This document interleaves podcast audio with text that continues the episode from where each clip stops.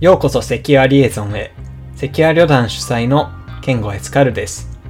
セキュアリエゾンは、セキュリティ系サークルセキュア旅団によるポッドキャストです。専門性を持つゲストを呼びながら、DNS、クレジットカードなどの一般利用者のインフラ層からホットなインシデント、さらにキャリアの話など様々な話題を提供いたします。感想等をハッシュタグ、英語で secure、漢字で旅団、あるいはショーノートの Google フォームからいただけると嬉しいです。では、エピソードに入っていきましょう。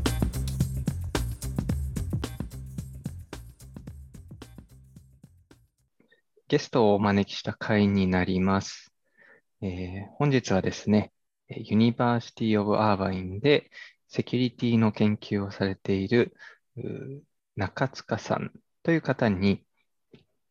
confidential computing 周りの研究のお話を伺おうと思います。中塚さん、本日はよろしくお願いします。はい、よろしくお願いいたします。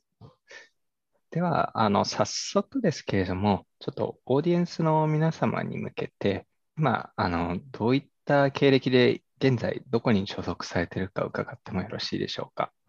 はい、わかりました。えっと、学部は日本の、えっと、慶応大学、慶応義塾大学の、えっと、システムデザイン工学科を卒業して、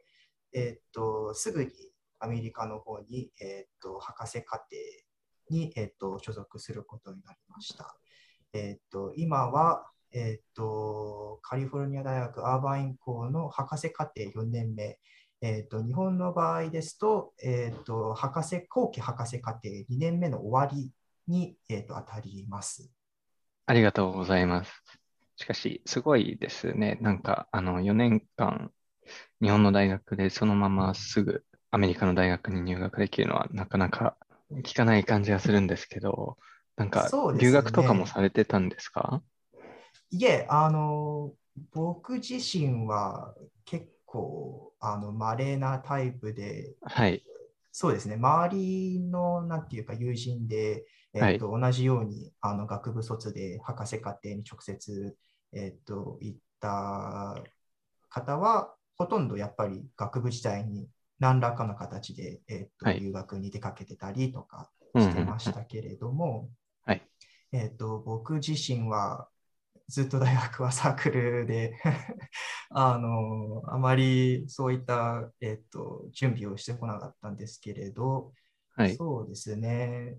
3年生の終わりあたりから本気で、えっとうん。うん学部卒で行こうと,、えっと思い立って、はい、で、それで、えっと、4年生のそうですね、もう初めからずっと準備をして、いろんな、えー、と大学の情報を集めたりとか、あとは、えー、と奨学金を受けたりとか、うん。えー、とで卒出願したりとかして、えー、とやって、まあ、なんとか本当に運よく引っかかったって形になります。いやー、もう博士課程とか、運でどうにかなるものじゃない気がするので、あの、学生、しっかりした準備の賜物だと、えっと、思います。で、えっと、そんな、あ、いえいえ、そんな、えっと、中塚さんですけれども、現在は、えーえっと、先日、各 T、Capture Avoidance by a Client Side TE Integration という、えー論文を Usenix Security 2021で、えー発表されたあ形になります。えっと、その形で、その中塚さん自身はそういった confidential computing の研究をされるために、米国大学院へ飛んだ形なんでしょうか？あ、えそれが結構面白い、えー、とストーリーがありまして、はい。えっと、実はあの僕がこちらに来た当初は、えっと、 confidential computingの研究を全くやることはなかったんそそのそのために来たってわけではなかったんですね。えっとおー。実は僕、そうなんです。はい。あの、実は僕がもともとやろうと思っていた研究が、えっと、新世代ネットワークっていう、まあ、えっと、要は IP プロトコル、インターネットプロトコルを、えっと、もう新しいものに置き換えてしまうっっていうえっと、すごくやすあなんていうか野心的なプロジェクトがありまして、いや、本当にそうですね。はい、その野心的なプロジェクトに関わっていた研究室を応募して、で、そのうちの一つのセキュリティ関連を行っていた研究室に入ったっていうのが、えっと、もともとのきっかけだったんです。なんですけど、1年目のもう夏あたり、そうですね、だから1年た入学して1年経ったあたりから、えっと、指導教官の方から、ちはい。ょっともう興味なくなったし、なんかお金もなんか あのお金もあの取りづらくなったしっていう、すごい すごい大人の事情みたいなことを聞かされて、で、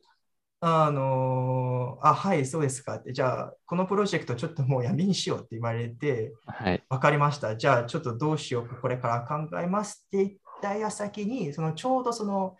えっと、ミーティングが終わってから数ヶ月後ぐらいですかね。えっと、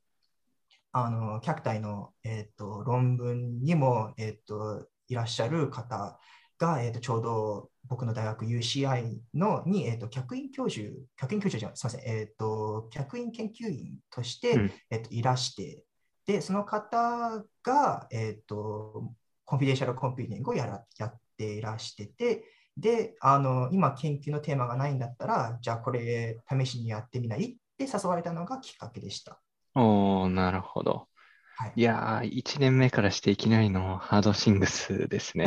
そうですね。全く違うことをやるわけですからね。僕もともとネットワークとかの知識は持ってましたけど、あのそれこそハードウェアセキュリティ、オペレーティングシステム等々の知識は全くなかったものですから、はい。キャッチアップが結構大変でした。しかも異国の地で、あの、他に知り合いもいない中でいきなりそんな大きなピボットは、なかなか大変でしたはい、よね。大変、まあ大変でしたけど、あの、まあ楽しかった、楽しかったですね。今思えばいろいろとありましたけれど、はい。そこら辺も、えっと、乗り越えられて、はい各体、あの、サボテンっていう、サボテンですよね、各体なんって。そうなんです。えっ、と、キャクタス、えっ、と、がサボテンの、えっ、と、なん、なんて言うんでしたっけ？シングルターム？で、うんうんえっ、と、キャクタイが、あの、サボテンの複数形、ああ、そうなんです単数形、ね。複数形、そうですね。えっ、と、うんキャクタスが単数形、はいキャクタイが複数形。でなるほ、どえっ、と、なので、キャクタイはサボテンの集まりって。はい。まあ、結構いい名前だなって 思ってはいるんですけれど。ありがとうございます。あの、サボテンとかで言うと、その、はい自分が昔いじってた、その監視ソフトウェアにカクタスっていうのがあったんで、えなんとなくあそうなんですよ。あの、SNP を取って、えっと、それをアラートする、アラートに変える、あの、いわゆるなんかデータロックとか、あ今日でいうそういったものに近いんですけども、まあ、昔そういうソソリューションもありました。まあ、今、あ今でもあるかもしれません。ああ、ちょっと探してみます。いや、そうなんですね全然知らなかったです。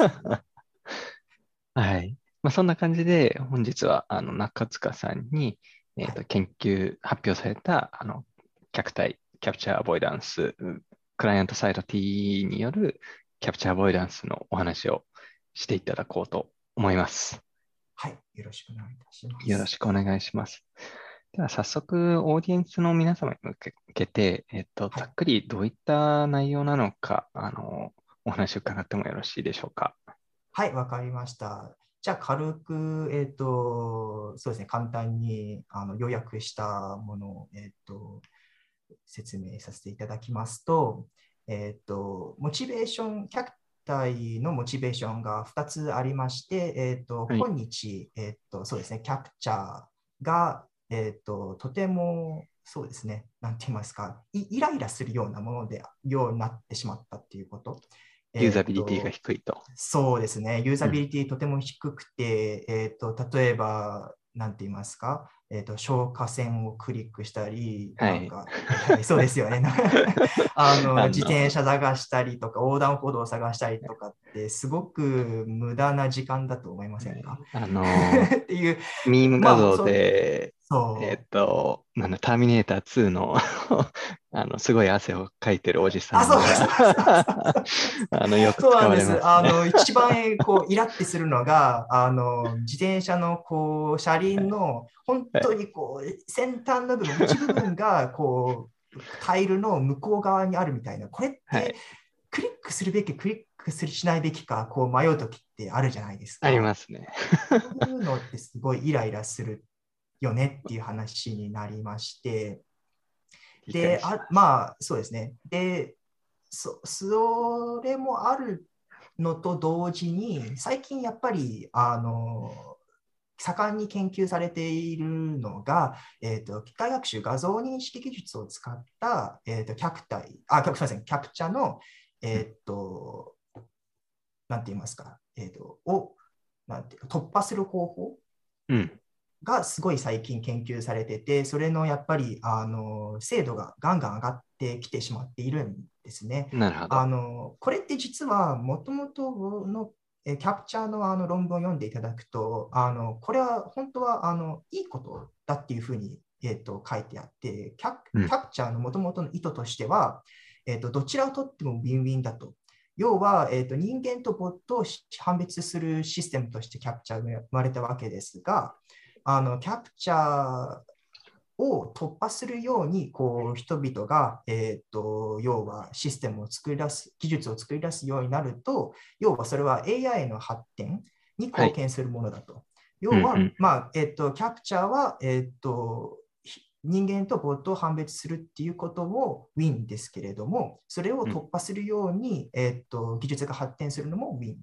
要はそのウィンウィンの、えー、とプロブレムなんだっていうのがもともとのキャプチャーの論文に書いてあって、これは、まあ要は悪いことではないんですけれど、そのもともとのそのやっぱりそういったキャプチャーに頼ってしまっているシステムにとっては悪いことうんうん。ではあることには間違いないんですね。なるほど。なので、はい、そういった画像認識技術の向上、それと同時にキャプチャーファームという、えー、と発展途上国などで、えー、とキャプチャーを低賃金で解く、えーと専門の会社が存在するんです。で、そういった、えー、とシステム、そういった会社、えー、とがあることによって、キャプチャーの有効性が年々低くなりつつある。うんうん。えー、とこの2つ、キャプチャーのユーザビリティが、えー、と極端に悪くなったっていうことと、あとはキャプチャーがユーザー、えー、との有効性が低くなったっていうこと。この2つが、えー、とモチベーションとして、だったら、えー、とキャプチャーを、えー、とそもそも解かなくて、そのキャプチャーに頼るようなことをしないしないシステムであればいいんじゃないかっていう、えー、と発想に至りました。なるほど。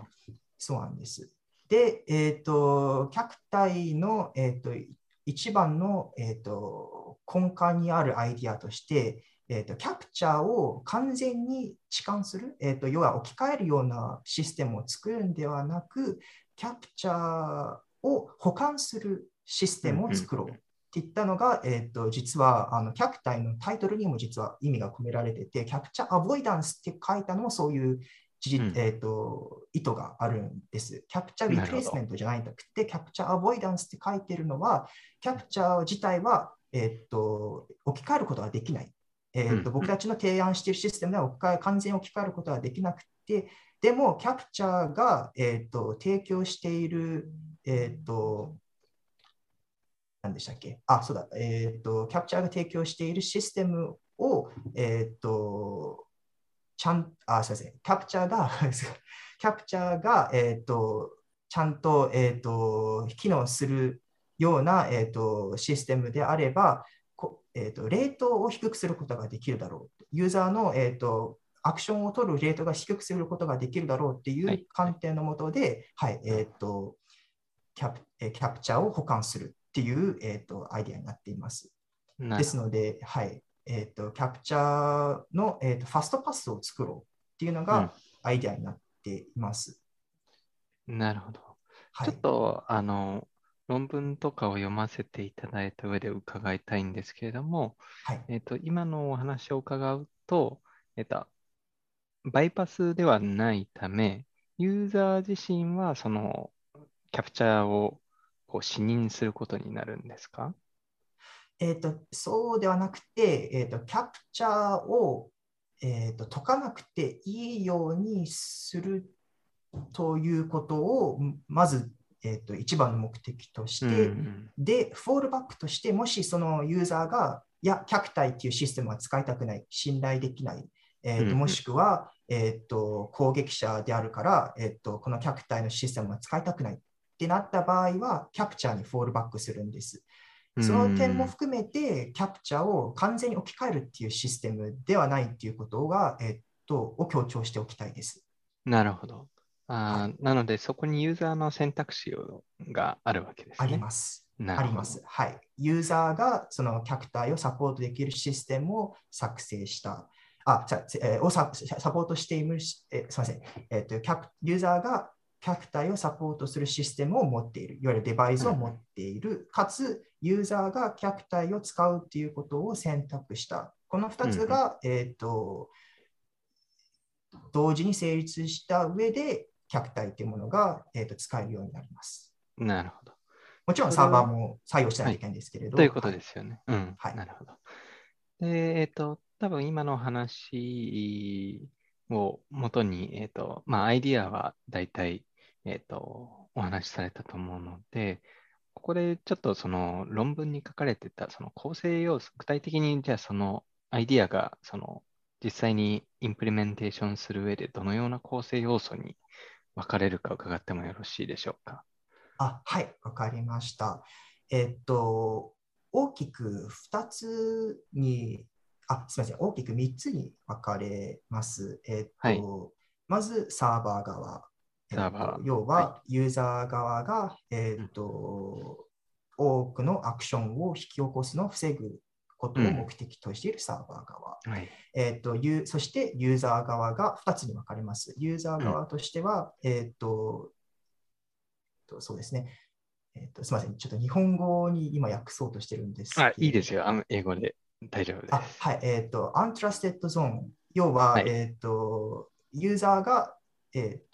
何してもできる。はい、えーと、例えばその sudo 権限持ってたりとか、 admin 権限持ったりとかして、えーと、いろいろといじくれる場所。はい、でそして最後に T、えーと、この場所は、えー、と客体の計算とかを行う、はい、えー、と場所です。この T は、えー、とユーザーがどんどんなにスードゥ権限、アドミン権限を持っていたにしても、あ持ってたとしても、えーと、いじることができない場所になっております。うん、この3つが一番の根幹の、えっと、デザインになっています。ありがとうございます。ちょっとだけ、えーと、伺いたいんですけども、はい、えーと、T っていうのはあの通常のそのユーザーが操作する領域からは、まあ、何かしらの AP インターフェースを通して、えっと、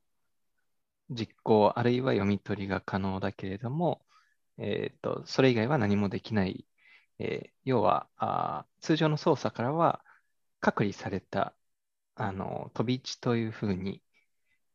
認識するのがよろしいでしょうか？はい、そうですね。えっ、ー、と、僕が、僕たちが、えっ、ー、と、初めの方に、えっ、ー、と、話をしていた confidential computing の、えーと、一つの implementation になりますね。えーと、うん、Trusted Execution Environment、略して TEE。えーと、こちらはそうですね、僕たちが、えー、と客体、例えば客体の場合ですと、客体を、えー、と T に入れた場合は、えー、とあらかじめ用意された API を通じて、えーと、やり取りはできるけれど、メモリや、えーと、コードなどはいじることができないっていう領域になっております。なるほど。この場合、その各、多分 T だと、もうちょっとファイド2と WebAuthn をかじっていたので、えっ、ー、と、はい、いろいろそのアテステーションタイプというのがあるかと思います。はい。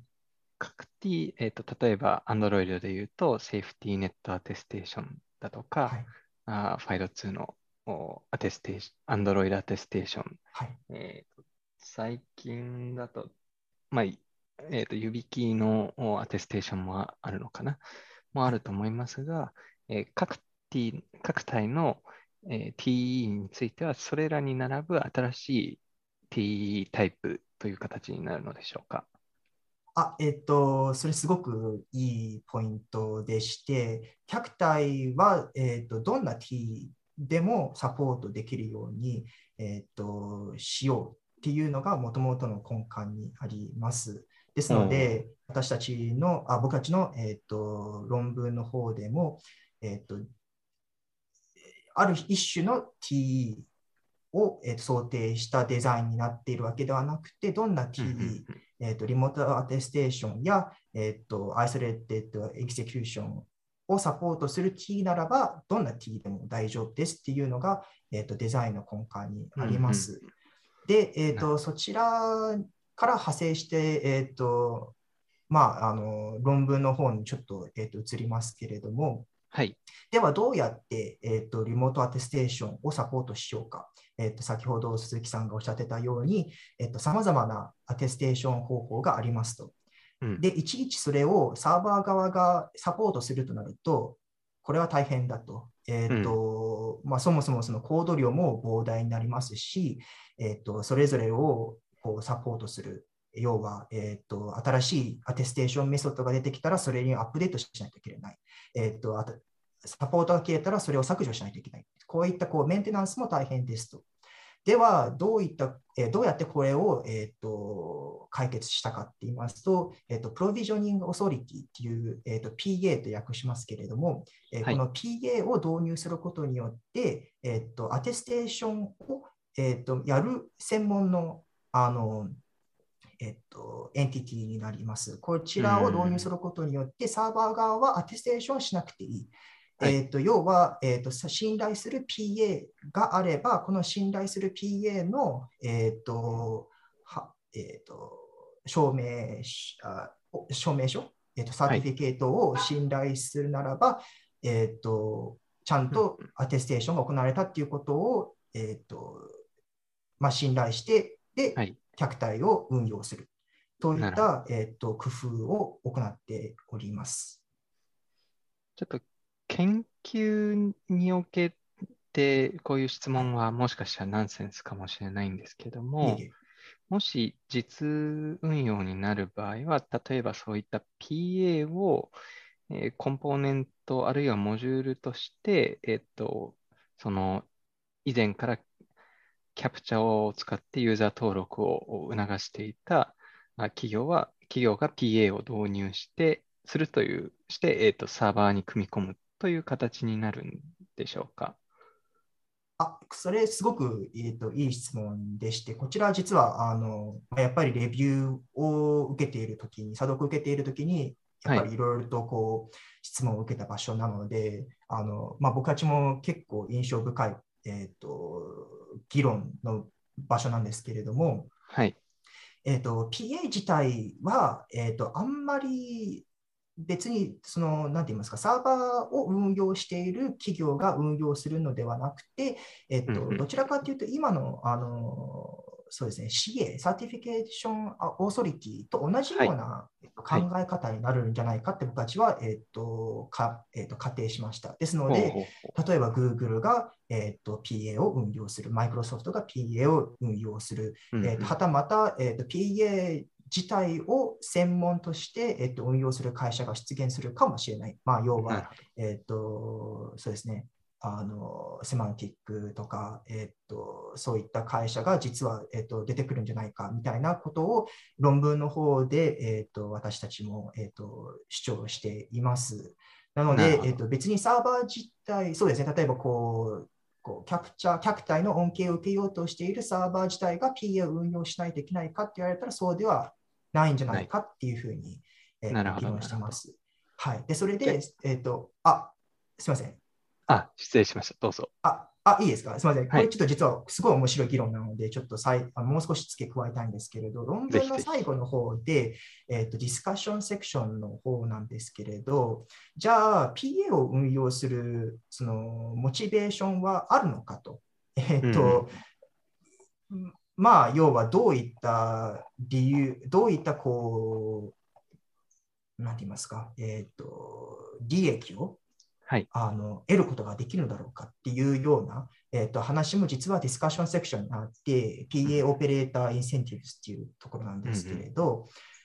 まあ、あの、ここら辺も結構面白い議論で、まあ、どういったら、こう、まあ、CA と同じように PA を、あの、の運用を促すことができるのだろうかっていう話をしています。はい。なるほど。例えば、その EU とかですと、はいその、なんでしょう。トラスト戦略みたいなものを出していて、えっと、そこにはその、米国のテックジャイアントとは、その技術的な独立性を保ちたいみ意図があある気がするんですけれども、はい、まあそういった場合は、例えば自前で、えっと、PA を運用するという、まあ、選択肢もあるという形になるのでしょうか。そうです。はい、そうなんです。なので、えっ、と、例えば、こうい、この企業は信頼なら、そうなったら、じゃあ、うちらが、えっ、と、PA をあの運用して、で、はいそれで、えっ、と、信用してもらうっていうふうに行うことができるっていうのが最大の特徴になります、なるほど PA の。はい。で、えっ、と、まあ、えっ、と、例えば、えっ、と、周さんの方に、じゃあ、だったら PA が例えば、こう、まあ、悪意持った PA をが乱立するんじゃないかっていうふうに、えっとおっしゃる方も、思われる方もいらっしゃるかと思いますが、それははい。CA と全く同じ状況でして、うん。要は CA が信頼を失わないようにするためには、要はちゃんと,、えっと運用を行うことが必要であると。それははい。PA と全く同じ議論ができます。うんうんうんで、えー、ともし PA の中で、えー、と悪意を持って、まあ、要は、えー、と客体のシステムを、えーはいと攻撃するような、うんえーとまあ、要は、えー、とユーザーに対してもう何もしないのにもうバンバンバンバン鍵を配ったりとかようなするようなことをするような PA がいればそういった PA は、えー、とトラストリストから外すというふうな処置を行っていただくっていうふうに、えー、と議論しています。なるほど。面白いです。面白いですよね。僕もこれ面白いすごく面白いと思います。ありがとうございます。えっと、もうちょっと深掘らせていただきたいんですけれども、まだまだトピックがあるので、ちょっと終わりの方になってまだ時間があったらさらに深掘らせてください。あ、いえいえ、はいはい。ちょっと構成要素の方はお話しいただけたので、えっとはいそうですね。じゃあ実際に、まあ、本研究の最大の特徴であるえキャプチャーアボイダンスはい。が、えっと、どういった仕組みで、えー実行されるのか、え特に論文だと、レイトプルーフィングみたいな、あワードがおそらくキーになってる気がするんですけれども、なんかはいそういったところについて、えっと、ご解説いただけないでしょうか？はい、わかりました。えっと、先ほどちょっとあのフライングしちゃって、レートの話をしてしまったんですけれど、はい。えっと、はい、モチベーションの方から、えっと、ちょっとつなげて言いますと、まあキャプチャーを完全に、えっと、置き換えるシステムではなくて、キャプチャーを保管するようなシステムを作ろう。まあ、そういったこう話になったのは、もともとキャプチャーっていうのは何なんだろう、どういったことをしているんだろうっていうことを、えー、と考え、えー、とで突き止め突きつ突き詰めた、えー、と結果なんですね。えー、とキャプチャーって一見、えー、と人間とあとは、えー、とボットを区別するためのシステムだっていうふうに、えー、と認識されることが多いんですけれど、それは間違ってはないんですけれど、あのさっきの先ほどのモチベーションでも、えっ、と、えっ、と、言わせていただいた通りに、そのキャプチャーの有効性、そういその面での有効性が失われつつあるっていうのが実情です。うんうんうんけれども、あの、そういった面でおいても、まだまだ、えっと攻撃者にとって、そのキャプチャーを、えっと突破するっていうのに対して敷居が高い。うんえーとまあ、要は、えーと、キャプチャーファームを使うにしてもお金を払わないといけない。これはうんうんうん一つの、一つなりのハードルですよね。はいえーと。画像認識技術を使うとしても、そういったリソースを確保しないといけない。これもまた一つの、えーとハードルですよね。うんうんうんでえーと、結局のところ、キャプチャーは何をしているのかっていうふうをことを考えたと考えると、えーとこういったアクションのレートを下げてるんですね。こういった、うんえー、とハードルを上げることによって、1回に行えるアクションの数を下げる。うんうん。で、これが実はキャプチャーの本当のことなんじゃないか、本当の意図した動きなんじゃないかっていうことを、えー、と考えました。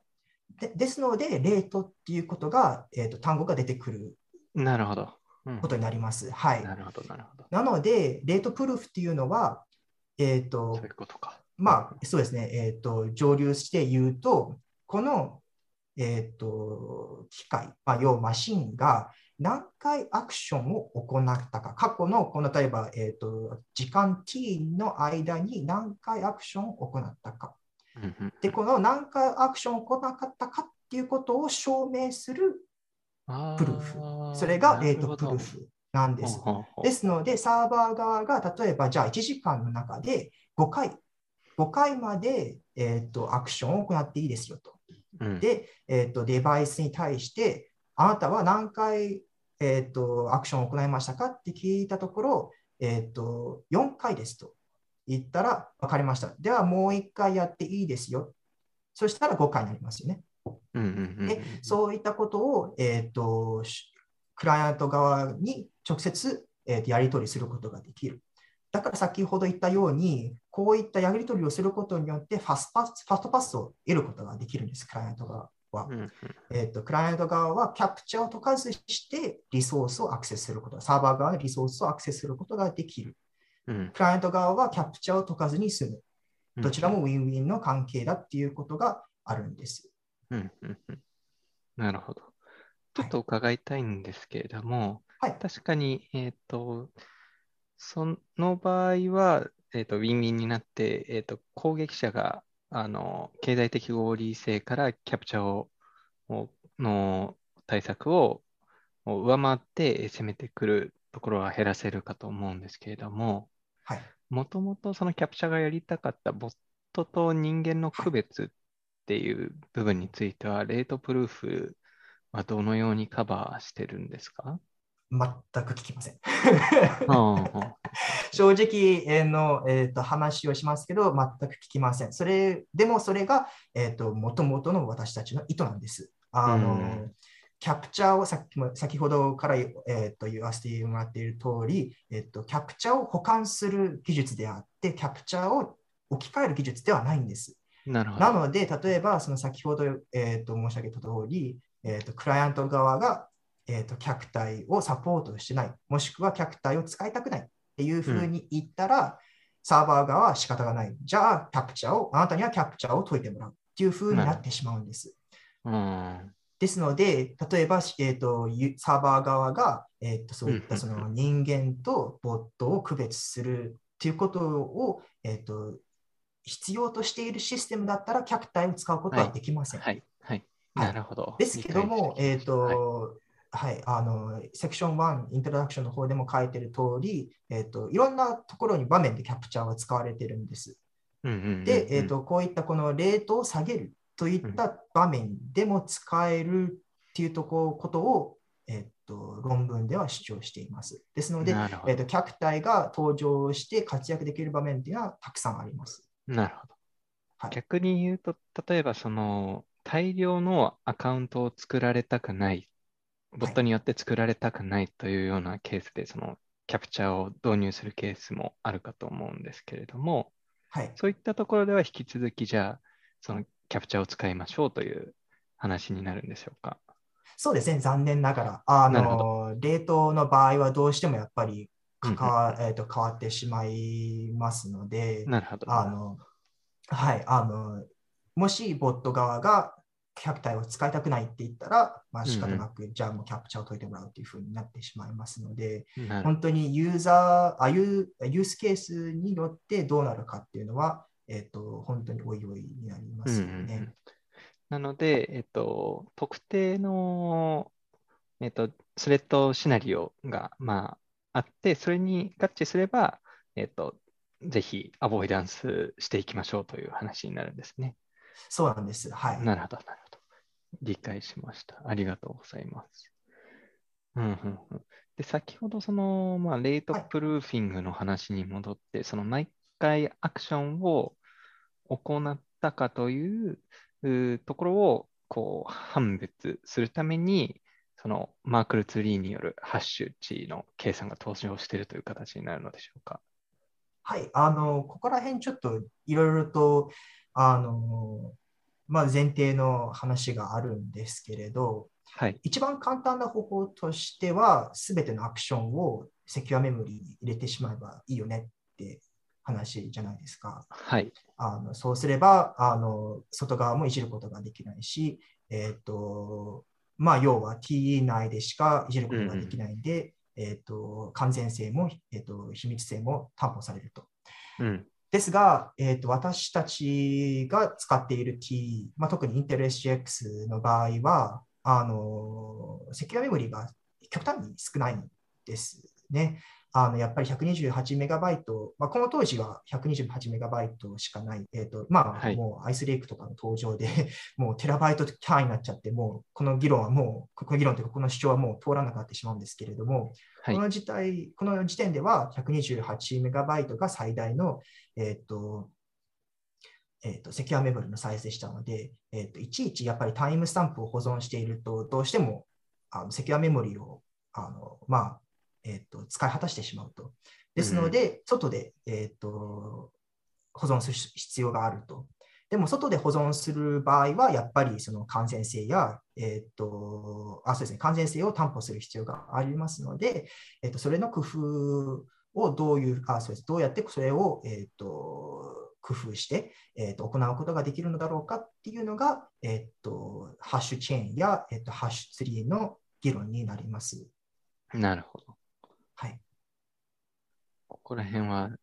あの、あんまりマルクルツリーとか詳しくないので、論文を読んでて、すごい難しかったところになりますね。そうですね。ここういったデータストラクチャーの、こう、まあ、なんて言いますか、マジックと言いますか、はい。は結構あのよく使われる手法ですので、うんうんうんあの、まあ、あまり、なんて言いますか、えっ、と、ここら辺は新規性はそんなにないんですけれども、あの、なんでハッシュツリーを使う必要があるのか、なんで、えっ、と、ハッシュチェーンを使う必要があるのかっていう議論は新規性があるんじゃないかって、僕たちの中でも議論してました。そうですね。なるほど。新規性とはいいう意味では、そういう応用する先の新規性という意味もあるんですね。そうですね。まあ、あの、僕たちの研究はやっぱり、あの、応用研究が特に多いので、はい。えーとどういった、あの、そうですね、データストラクチャーを使うかとか、どういった、あの暗号、えーを使うことがいいのかとか、えーそういった話がよく、えーと研究室内の中では、えーと議論されます。えっと、うんうん。こちらの論文でも、えっと、そのレートプルーフを作成する際に、えっとプライバシーを担保するためにグループシグネチャーを使おうっていうふうな、えっとうん議論を行った、おえっと行って、で、それで、じゃあ、そしたら、あの、その、えっとグループシグネチャーの中でもどういったものを使おうかっていう話になります。まあ、こういった感じで、えっと議論が進められていきますね。うーん、なるほど。はいまあじゃあ結構その応用分野になるということですけれども、はいなんか、え中塚さん的にその応用が応用されてった先に、どんなこう未来が各体によって、あ、キャクティによって実現されてるといいと思われますか？そうですね。えっ、と、やっぱり客体の、えっ、と、論文で一番込めたかったメッセージとしては、もうこれ一生、今後一生キャプチャーを解かなくて済む世界になってほしうんうんい。で、かつ、えっ、と、こういったクライアントサイド TE を使った論文が増えてほしいっうん。うんうんうん。ていうメッセージが込められています。なるほど。はい。今後、じゃあそこら辺にどんどんあの歩みを進めていくことになると思いますが、キャクティのあはい。次のステップについて、もし差し支えない範囲でよければ、教えていただいてもよろしいでしょうか。はい、あの今現在2つの研究が進められてて、あまり詳しいことはちょっと言えないんですけれども、えっ、と、先ほど話したように、えっ、と、クライアントサイド T を普及する、えっ、と、うんまあ、を使ったシステム、新規性のあるシステムはどういったものがあるのかっていうことの研究が一つと、あとは、えっ、と、キャプチャー自体の研究を一つ行っております。うんうんで、えー、とどちらもやっぱりキャプターをやって、でそれで疑問に思った、えー、と部分、えー、とキャプターに足りないところの、えー、と部分を保管するための研究になっています。うんうんうんなるほど。はい。わかりました。あの、後者はキャプチャーの研究っておっしゃられました？そうですね、キャプチャーに関する研究を行っています。はい、なるほど。まあ、既存の手法についてと、で、どこを、あまりそうです、ちょっとそこまでは言えないんですけれど、なるほど。あのはい。まあはい、あのキャプチャーについたえついあに関する研究であるっていうことまでは言えますね。はいわかりました。ありがとうございます。いえいえちょうどその時間が45分ほどになって、えーいますので、はいえっと、そうですね。大体ここら辺にしようかなと思っていますが、あのはい中塚さんとして一言、まあ一言じゃなくても二言でも、えー、10, 10言でもいいですけれども、はい何か、あの、当方、えーオーディエンスの皆様に向けてメッセージ等、あるいはこれは話しておきたいみたいなものがあったりしますでしょうか？そうですね。あの、セキュリティの研究はたくさんやっぱりいろんな分野があって、それこそ攻撃の研究だったりとか、システムの研究だったりとか、あとは暗号の研究だったりとか、いろいろとありますけれども、はい。今後やっぱりどんどん熱くなっていく分野だと思うので、あのもし興味があればぜひあの、まあ、僕にあの連絡していただいても結構ですし、あのまあ、僕からもしその、えっと、関連した、えっと、研究をなさっている先生やあの先輩方とか後輩につなぐこともできますので、あのぜひあのご連絡いただければと思ってます。ありがとうございます。ちなみに、はい日本だとまだ、あの、中塚さんが取り組まれている分野、コンフィデンシャルコンピューティングや TE 周りの、その、研究を研究しているう研究室等というのは、あまり見かけられないですか？いや、えっと、一箇所ほどは知っています。あの、ほうほはい、あの、実名出すのは多分ちょっと気が引けるので、あの出さないけですけれども、はい。はい、あの、えっと、ツイッターでフォローされて、させらさせてさせていただいている方に、えっと、1名ほど、やっぱり真剣にすごい、えっと、すごいローレベルのところまで、あの、研究をされている方がいらして、すごいなって思う、えっと、方がいらっしゃいます。えっとなるほど僕はやっぱり先ほど申し上げた通り、あの、応用系の研究をしているので、はい。えっと、T のやっぱり基礎部分までは触らないんですね。うんでもその方は、はい、あの結構基礎的なところまでされているので、すごいなって。はい。わかりました。まあ、じゃあちょっとこのような形で日米における confidential computing の研究がどんどん進んでいけばいいという願いを残しつつ、はい。本日はあのここら辺までにししようかと思いますが、よろしいでしょうか？はい。大丈夫です。ありがとうございます。では、中塚さん、本日はあのわざわざ金曜日のお業務終わりに、まあ、ビールの一杯でも引っ掛けたいかと思う中、あのわざわざお時間割いていただきありがとうございました。ありがとうございました。またぜひ、あの、何かしら、その研究論文とかで、えー伺いたいことがありましたら、ちょっとまた声をかけさせていただきます。あはい。ぜひお願いいたします。はい。では、えー本日の、えーセキュア両団のポッドキャスト、セキュアリエゾンは、えーここまでにさせていただきたいと思います。オーディエンスの皆様、ありがとうございました。中塚さんも、あの、大変ありがとうございました。こちらこそありがとうございました。you